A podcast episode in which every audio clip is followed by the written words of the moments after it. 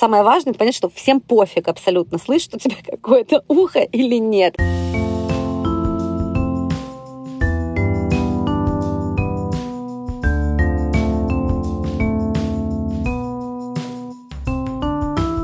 Всем привет! Это снова мы, Лола Сайтметова и Наташа Ямницкая. И наш подкаст «Со дна постучали».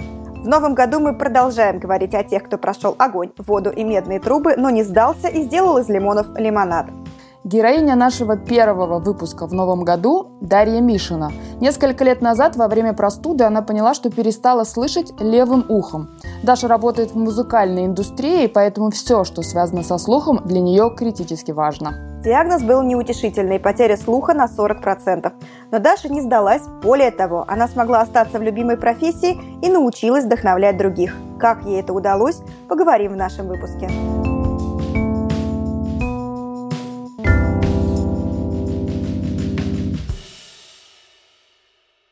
Расскажи про тот день, когда был потерян слух и что этому способствовало. Вообще, это был супер знаменательный день в моей жизни, очень значимый а, не только этим событием, в основном даже не этим событием. Это был э, первый концерт группы «Нервы», на котором я работала. И с этого концерта, собственно говоря, началась моя большая история, в которой я сейчас живу. И я в тот день очень сильно болела. У меня была температура 39, у меня были заложены уши, у меня, ну, в общем, у меня было заложено все и болело все. Вот такая конкретная ноябрьская простуда. И я, собственно говоря, с этими заложенными ушами стояла на сцене во время саундчека, и когда ребята настраивали, получается, звук, э, что-то где-то зафонило, как это часто бывает, и мне просто повезло оказаться в этот момент около портала, ну, это большая колонка, которая подает звук в зал, получается, и вот этот вот, этот вот которое раздалось из э, колонки прям пробило мое левое ухо, была дикая боль, вот, и я, собственно говоря, ну, и, и, и дальше ничего не изменилось, то есть уши как были заложены, так и остались, боль там какое-то время попульсировала и закончилась, вот, и я не придала этому там особого значения, только через несколько дней, когда уже, получается, простуда стала отступать, и когда уши отложила, я поняла, что одно отложила, а второе не отложила. Вот, и вот этот вот звук, как э, музыканты, когда надевают э, инейр-систему, когда немножко как бы, как, как при заложенном ухе идет звук, вот он у меня в одном ухе так и остался. Вот, и дальше уже началась вот эта вот эпопея с попытками разобраться, что там случилось, но это, наверное, уже будет другой вопрос. А тогда еще не было понятно, насколько это серьезно, а в какой момент это стало окончательно ясно? Ну, смотрите, я, получается, вообще, э, ну, как водится, э, свое здоровье у нас всегда оставляется на последний момент, поэтому я очень долго ждала, что оно само как-то сейчас попустится и само пройдет, и где-то только через месяц, наверное, концерт был 3 ноября, и да, где-то в начале декабря я пошла уже к Лору, проверить, что у меня с ухом. А, мне пытались выбить серную пробку. Сказали сначала, что это она. Выбивали мне эти серные пробки. Выбили дофига серных пробок из правого уха, а в левом а, практически ничего так и не нашли. Вот. А, я сказала, что нет, ну как бы звук так и пропавший. Стали отправлять меня к другим специалистам. Я обходила в общей сложности пять врачей. вот. Ну и на пятом он уже развел руками. Это был хороший специалист такого широкого достаточно профиля. В частности, который работает с музыкантами. Мне его порекомендовали именно коллеги по музыкальной теме. Вот. И э, он сказал, что вообще сложно определить, как бы из-за чего конкретно это, ну, какой конкретно диагноз у нас стоит, э, но, соответственно, есть вот определяется потеря слуха на 60%. То есть, ну, только 40% в левом ухе осталось. И я спросила, ну, как бы, можно ли все-таки что-то как-то сделать. Он предложил сделать операцию и в, в процессе уже хирургического вмешательства определять, что там произошло, и, соответственно, возможно, удастся что-то поправить. Но только в процессе хирургии, и непонятно, удастся или не удастся. Ну, в общем, я очень долго размышляла над тем, того, стоит или не стоит делать эту операцию. И где-то через год я поняла, что я уже так привыкла, в общем-то, к этой жизни, что мне не захотелось лишний раз себя резать. Я вообще достаточно ну, тяжело отношусь к хирургическим вмешательствам. У меня их было достаточное количество. Я знаю, как я их переживаю, как тяжело переживаю наркоз и так далее, и так далее. Поэтому, в общем-то, я в какой-то момент просто отпустила эту ситуацию. Ну, и, хирургическим путем проверять не стала. Если бы мне сказали, что точно сто процентов там что-то вылечится, конечно, я бы пошла ее делать. Но когда вот это вот э, на авось русское такое, то, в общем-то, тестировать пока такой, такой, ну, потребности такой нет. Я на самом деле, действительно, это, конечно, ну, э, множество неудобства. То есть неудобства очень много, но а, у меня еще, у меня есть друг, а, у которого не видит правый глаз, а у меня не слышит левое ухо. И мы с ним так интересно общались всегда. То есть, ну, просто нам, чтобы поговорить, надо было вот стоять просто вальтом друг к другу. Очень неудобно было в метро ехать. Ну, то есть, ну, вот, вот э, такие вот какие-то ситуации по жизни, и, конечно, это неудобства много, но уже сколько, уже прошло 4 с лишним года, я уже действительно просто, ну, это вот моя уже сейчас норма жизни. То есть я сейчас уже просто знаю, ну, это как, я не знаю, так, так же я это знаю, как то, что у меня там рост метр семьдесят два, я не знаю, там, 39 размер ноги, э, третий размер груди и не слышит левое ухо. Ну, вот такие вот у меня там кудрявые волосы, не знаю, ну, какие-то такие, ну, в общем, просто стало частью жизни. Слушай, ну, сейчас-то понятно, ты с улыбкой это все говоришь и классно, но вот тогда тебе, как человеку, тем более, да, который занимается музыкой. А каково было услышать такое, ну, типа, и, ну, что тебя больше всего напугало? Слушай, конечно, услышать это было очень страшно, потому что я вот этот первый месяц, пока я все там пыталась дойти до врача, а, и какое-то еще вот после время, когда я ходила по разным врачам, я все думала, что оно пройдет. То есть как бы я на этот, ну, как-то откладывала это в долгий ящик, но у меня не было, конечно, ну, там, ощущения или мысли, что так останется навсегда. И, конечно, когда там с каждым новым врачом э, я понимала, что так, видимо, останется навсегда, у меня, ну, это было достаточно страшно, потому что сейчас уже, я говорю, да, спустя 4 года это стало нормой жизни, а тогда-то, конечно, это было очень дико. И более того, у меня почему-то еще были какие-то параноидальные мысли, что, ну, наверное, в какой-то момент совсем отключится. Ну, то есть, что вот оно будет падать, падать, падать, там как зрение падает, падает, падает. Со зрением, потому что у меня тоже была эта история, когда оно просто начало в какой-то момент резко падать. Собственно говоря, да, и поэтому, конечно, было страшно. И, конечно, несмотря на то, что я сама не музыкант, все равно э, работ... ну, я, я, в принципе, такой человек, что я внутри вот, мира, в котором я работаю, стараюсь всегда изучать э, абсолютно все процессы, которые происходят, даже если я ими сама лично не занимаюсь. И поэтому, конечно же, там слышать музыку, слышать там то, что там разбирать какие-то там, да, Эм, а, частоты, высоты, это, конечно, очень важно. И э, я всегда это делала, у меня там не абсолютный музыкальный слух, но он у меня есть, как бы, да, по крайней мере, был.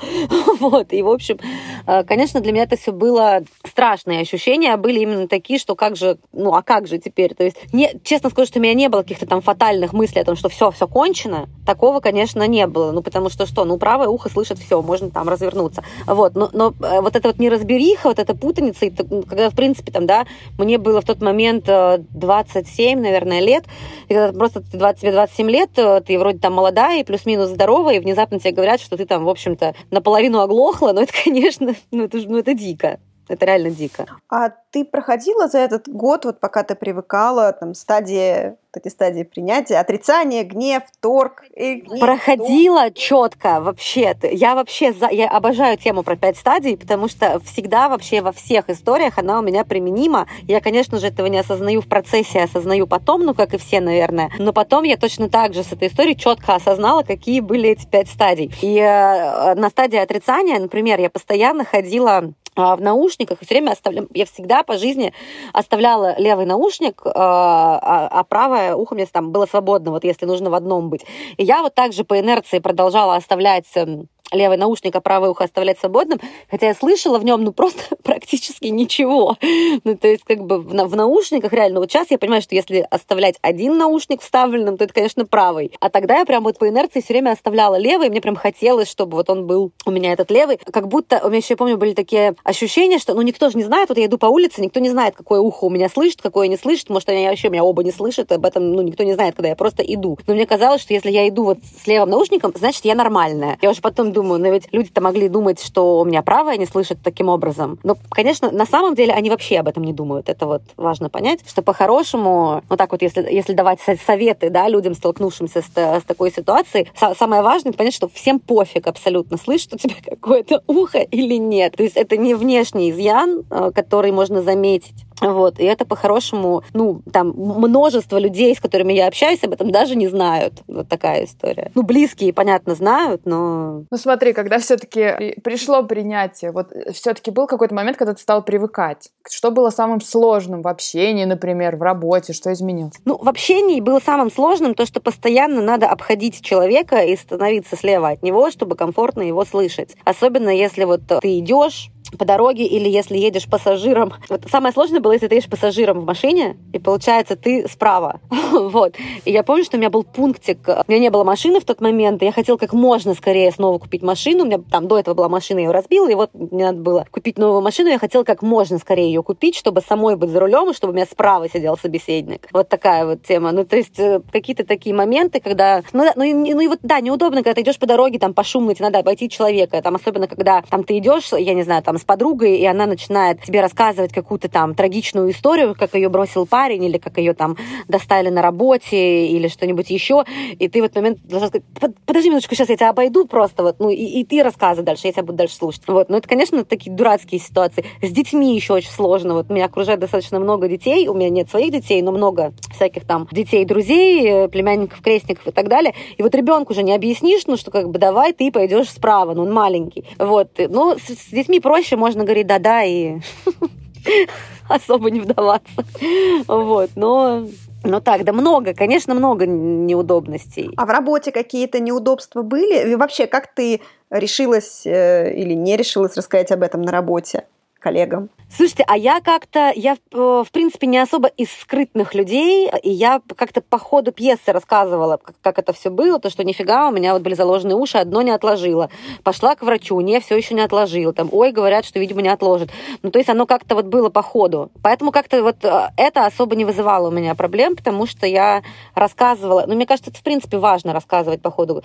Когда я, в принципе, когда, ну, вот я, например, недавно, я не знаю, там в тему это или не в тему, в данном подкасте, но я недавно э, делала операцию на груди и тоже как бы ну, для себя решила, что я не буду там скрывать от всех это, потому что ну что за ерунда. Блин, ну я, я ложусь на операцию, у меня проблемы со здоровьем, как бы мне нужно ее исправить. Вот, ну как бы надо сделать операцию, все об этом знают. Как бы тем более это даже лучше, потому что все там будут э, понимать, что у меня там будет какой-то восстановительный процесс, и не надо меня дергать. То же самое с ухом. Наоборот, все знают, что надо встать справа, или, по крайней мере, не обидеться, когда э, я скажу, подожди, сейчас мне надо тебя обойти, чтобы тебя послушать. Ну, как бы, ну, такая история. У меня много таких э, всяких историй. Ну, у меня там, не знаю, у меня одна почка не работает, например. Ну, то есть, э, и у меня там есть такая тема, что если, например, мне захотелось в туалет, то времени нет. Ну, то есть, времени его поискать нет. Как бы, поэтому у меня много таких каких-то моментов, и я просто так настроенный по жизни человек, что ну, что есть, то есть.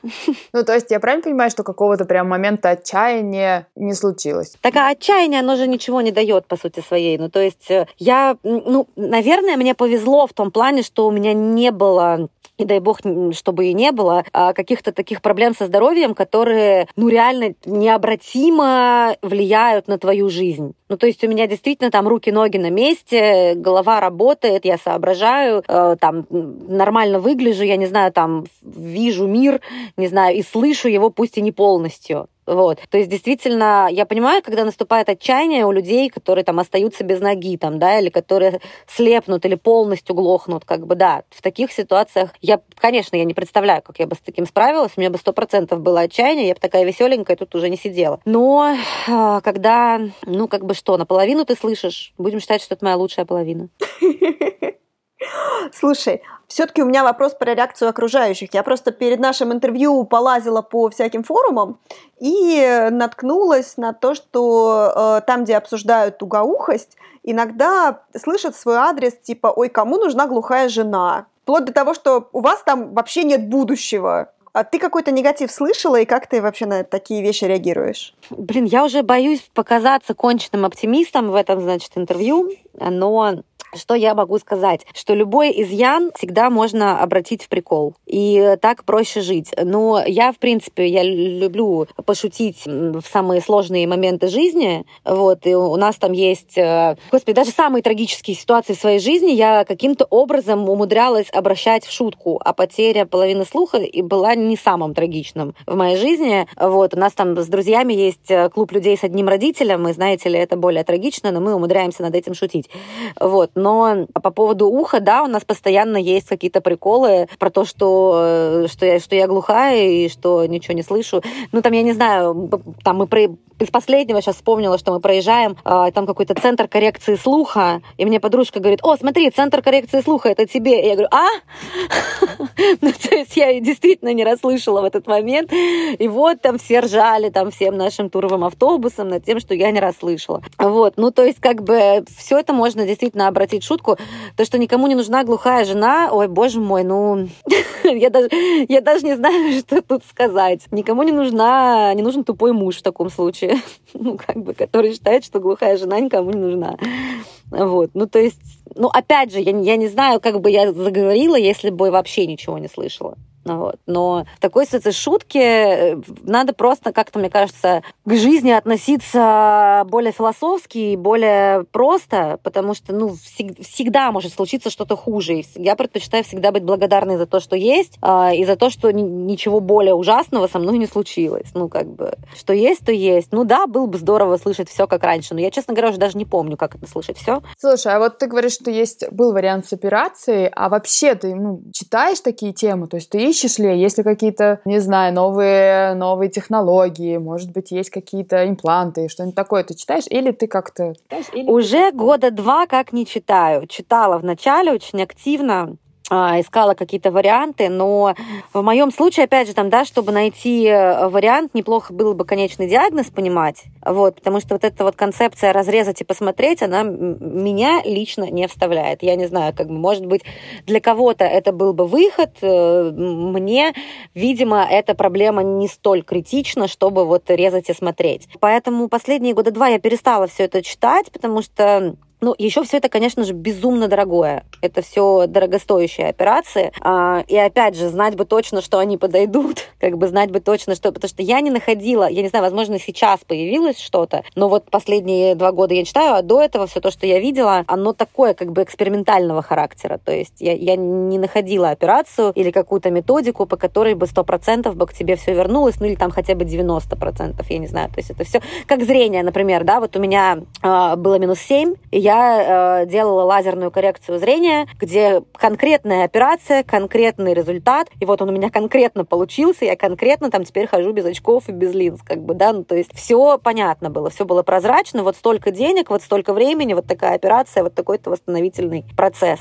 А тут вот я, э, нет, каким-то диагнозом по слуху есть вот такие же конкретные операции, но это к другим как бы вариантам, не к моим. А, скажи, а есть ли что-то, что тебе сейчас по-прежнему дается там сложнее всего? Вот ты, э, ты живешь столько лет уже с этим состоянием, но есть ли что-нибудь, что тебя, например, до сих пор достает? Если не брать тебя целиком как неисправимого оптимиста. Меня достает то, что я, ну вот, мне бывает тяжело услышать разговоры, опять же, в машине, например, если люди едут сзади, мне тяжело их слышать. То есть я все время прошу говорить громче. Такая история. Я понимаю, что и я этим раздражаю, и меня это саму раздражает. Особенно обидно, когда там ты едешь, думаешь, что сзади полная тишина, и внезапно все ржать начинают, и оказалось, что там какая-то шутка пронеслась, как бы, а ты и не в курсе. И начинается, ну расскажите, расскажите, ну что было, ну скажите, как бы, вот это раздражает, честно. Вот, раздражает то, что я не... И мне все время приходится делать громче музыку, громче телевизор, потому что я не слышу. Вот, и если рядом со мной кто-то, мне там обычно все говорят, да уже орет на весь дом, ну что тебе, неужели не слышно? ну блин, ну не слышно, реально не слышно. Вот. И, конечно, вот этот, ну, баланс еще неприятный, очень неприятный момент с балансом, потому что тут э, Справа я слышу полностью, слева я слышу не полностью. И получается, как бы э, от этого часто головные боли, например, бывают. И тоже мне объясняли, что это именно от этого, потому что мозг устает балансировать. Вот, вот такой момент есть. А какие-то специалисты, может быть, ты обращалась, ну, поскольку ты там с музыкой связана, да, там сурдологи, как они там еще называются? Аудиологи еще. Аудиологи. Да, да, да, да. Вот последний раз нашли мы очень э, прикольного доктора Лора, который работает конкретно с э, музыкантами. Я туда водила, собственно говоря, своего артиста. И уже на выходе сказала, слушайте, а у меня, кстати, одно ухо слышит только на 40%, э, может, вы мне что-то посоветуете? Э, может быть, у вас есть какие-то там супер методики, про которые я еще не знаю. Он такой, а ну иди сюда, вернул меня, значит, стал все это дело смотреть, и закончилось все, в общем-то, точно так же, как обычно, когда он сказал, не, ну это надо резать, конечно. Ну и вот это надо резать, ну я обожаю просто. Вот у меня еще, я не знаю, может быть, э, у всех не так, э, но меня лично очень сильно напрягает то, что разрез-то делается в основном с лица, ну, то есть вот со стороны с лицевой, по крайней мере, то, что вот я видела, те операции, которые я видела. И вот этот шрам на лице, я не знаю, меня вот он как-то эстетически еще напрягает. И опять же, знать бы точно, что это поможет. Вот. А так просто тебе как бы перережут лицо, это ж еще потом все это заживать. Ой, ну, в общем, в общем, вот так. Скажи, а ты искала общение с теми, у кого такой же диагноз или похожий диагноз? И вообще искала какое-то комьюнити? Честно, никогда не искала такое комьюнити, но у меня просто нет времени, наверное, на это. Потому, ну, я, в принципе, у меня, как, как бы так объяснить, у меня особо нет времени на себя. Вот, и когда оно у меня есть, я стараюсь его все-таки уделить больше каким-то процессам, которые меня обрадуют, чем расстроят, а пообщаться с людьми, которые тоже не слышат, скорее всего, меня расстроит. Вот, у меня есть друг, с которым, у которого тоже, тоже не слышала левое ухо, но мы с ним перестали общаться как раз примерно в тот момент, когда оно перестало слышать у меня. Я его вспомнила, как он меня обходил, как он просил сделать погромче.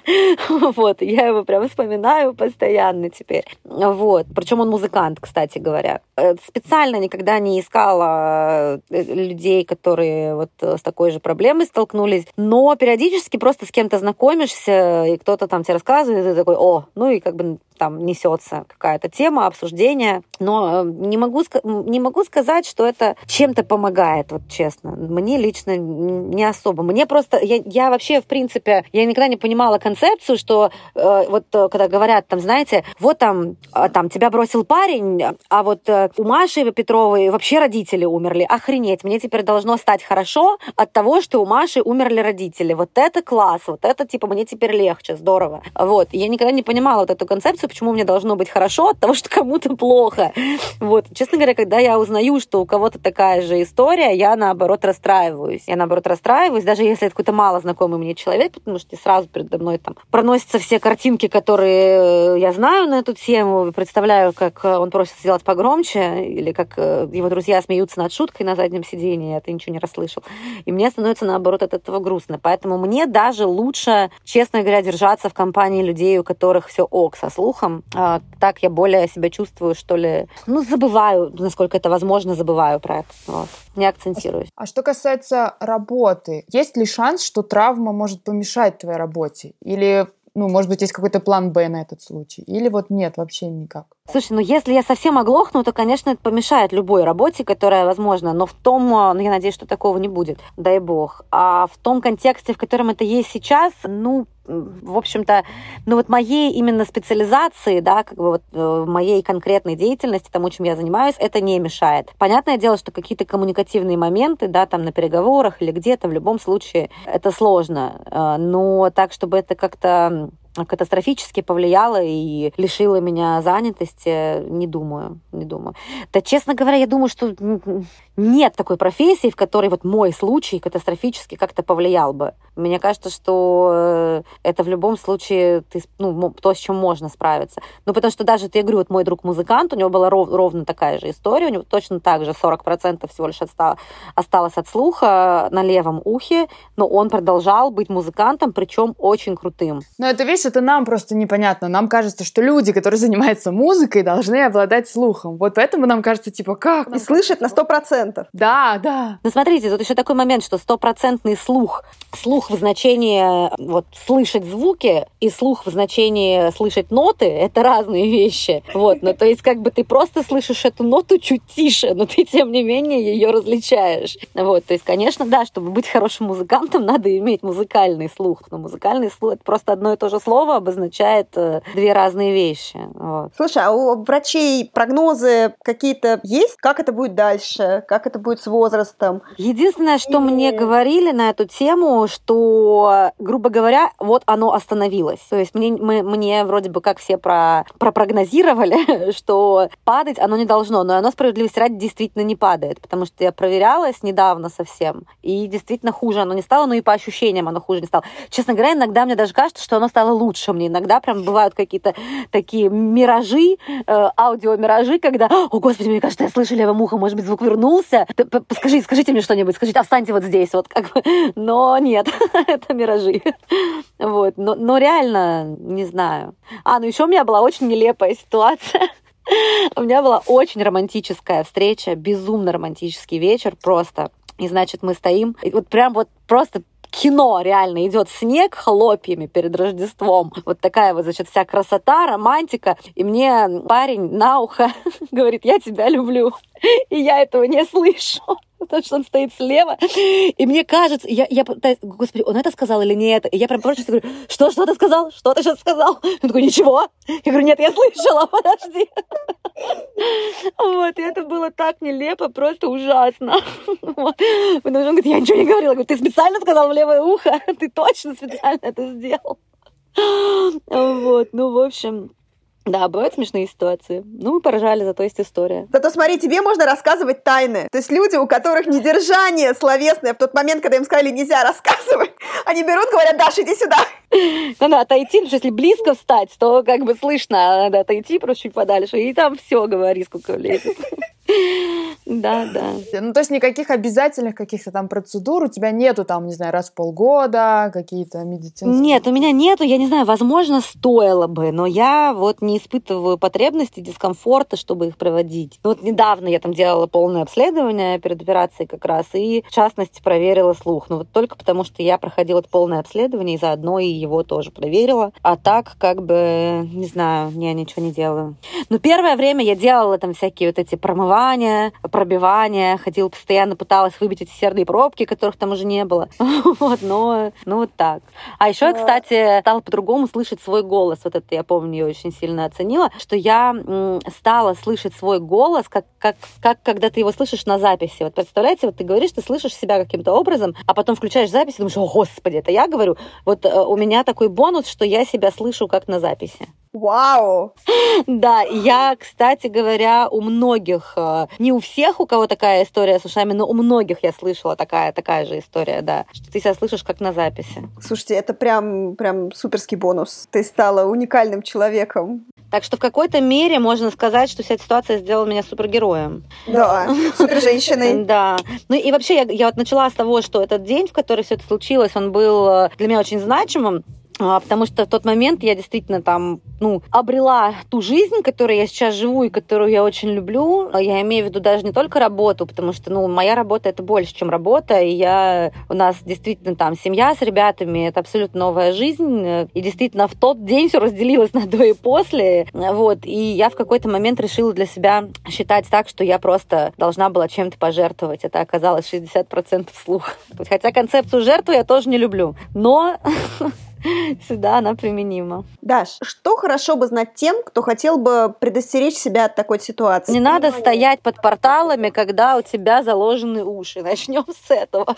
Вообще, вообще сто процентов, когда ты болеешь и когда у тебя заложены уши, а, тебе надо избегать резких звуков. Вот это сто процентов. В самолетах, опять же, да, вот вообще беруши это вещь.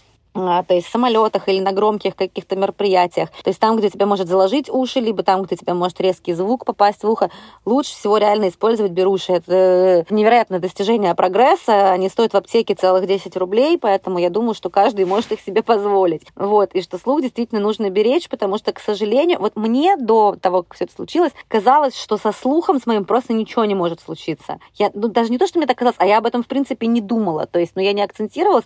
Мне казалось, что слух — это какая-то незыблемая история. Ну, то есть я знала, что есть там глухие и не глухие. Ну, вот так вот как бы. А что что-то может пошатнуться и стать просто там хуже, я вот об этом совершенно не думала. Поэтому, конечно же, да, ничего незыблемого в нашем здоровье, к сожалению, нету. Вот, и если там еще в молодости все как-то восстанавливается, то тем, чем старше ты становишься, знаете, есть шутка, что после 25 гарантия на организм истекает. Ну вот как бы у меня ухо отключилось после 25, и по гарантии уже мне ничего не починили.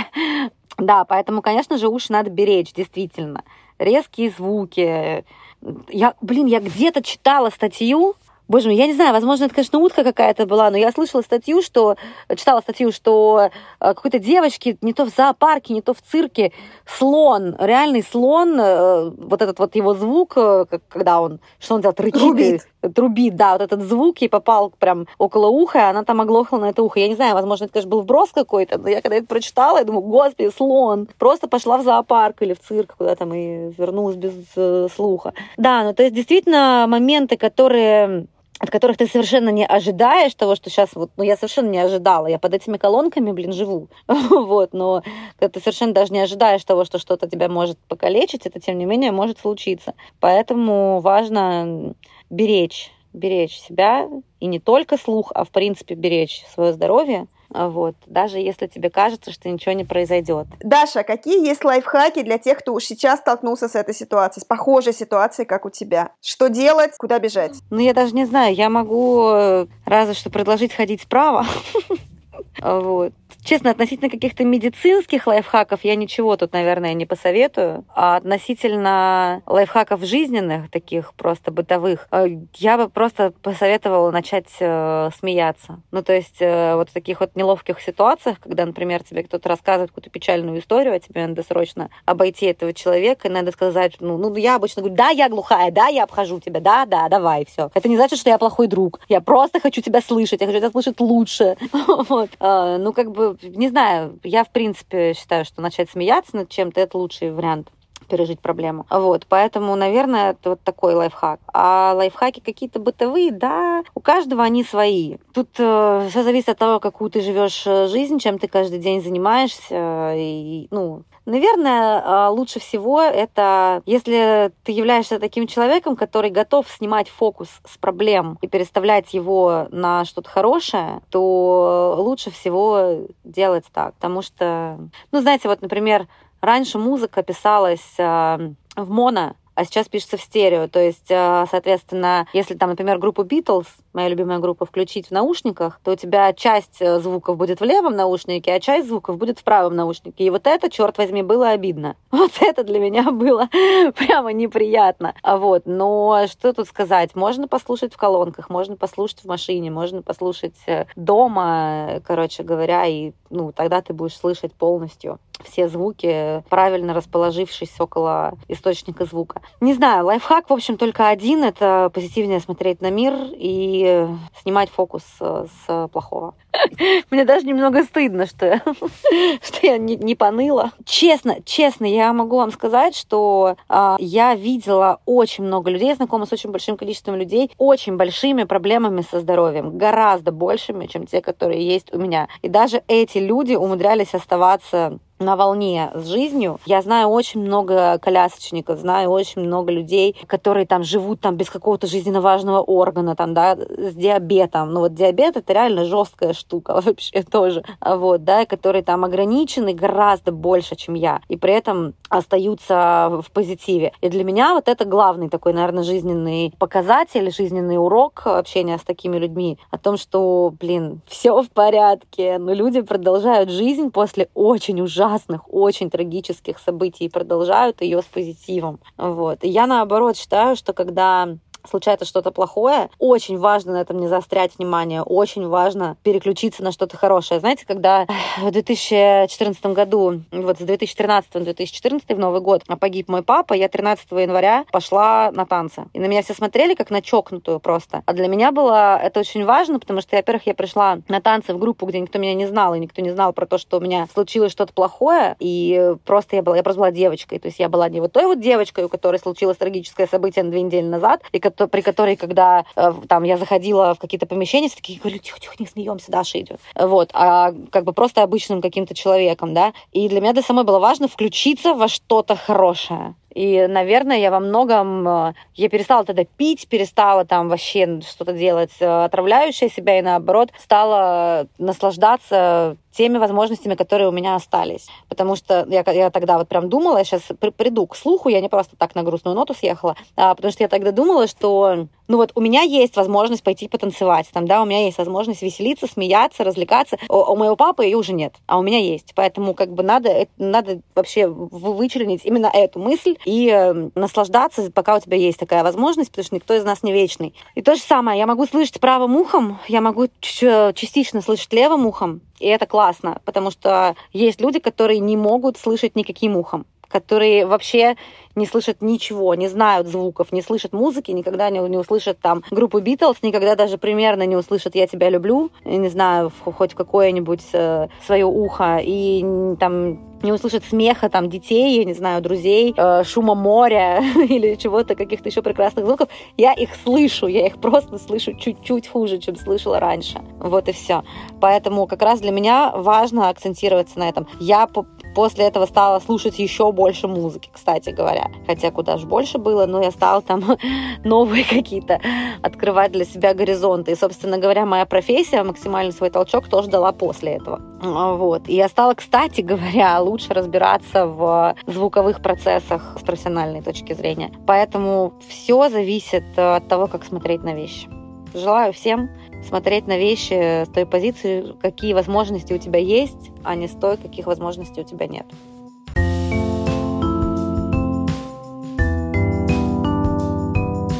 Это был подкаст «Со дна постучали». Подкаст о том, как не отчаяться, оказавшись в трудной жизненной ситуации. С вами были Лола Сайтметова и Наташа Ямницкая. И мы благодарим за помощь студию «Подкастерская» и Льва Пикалева.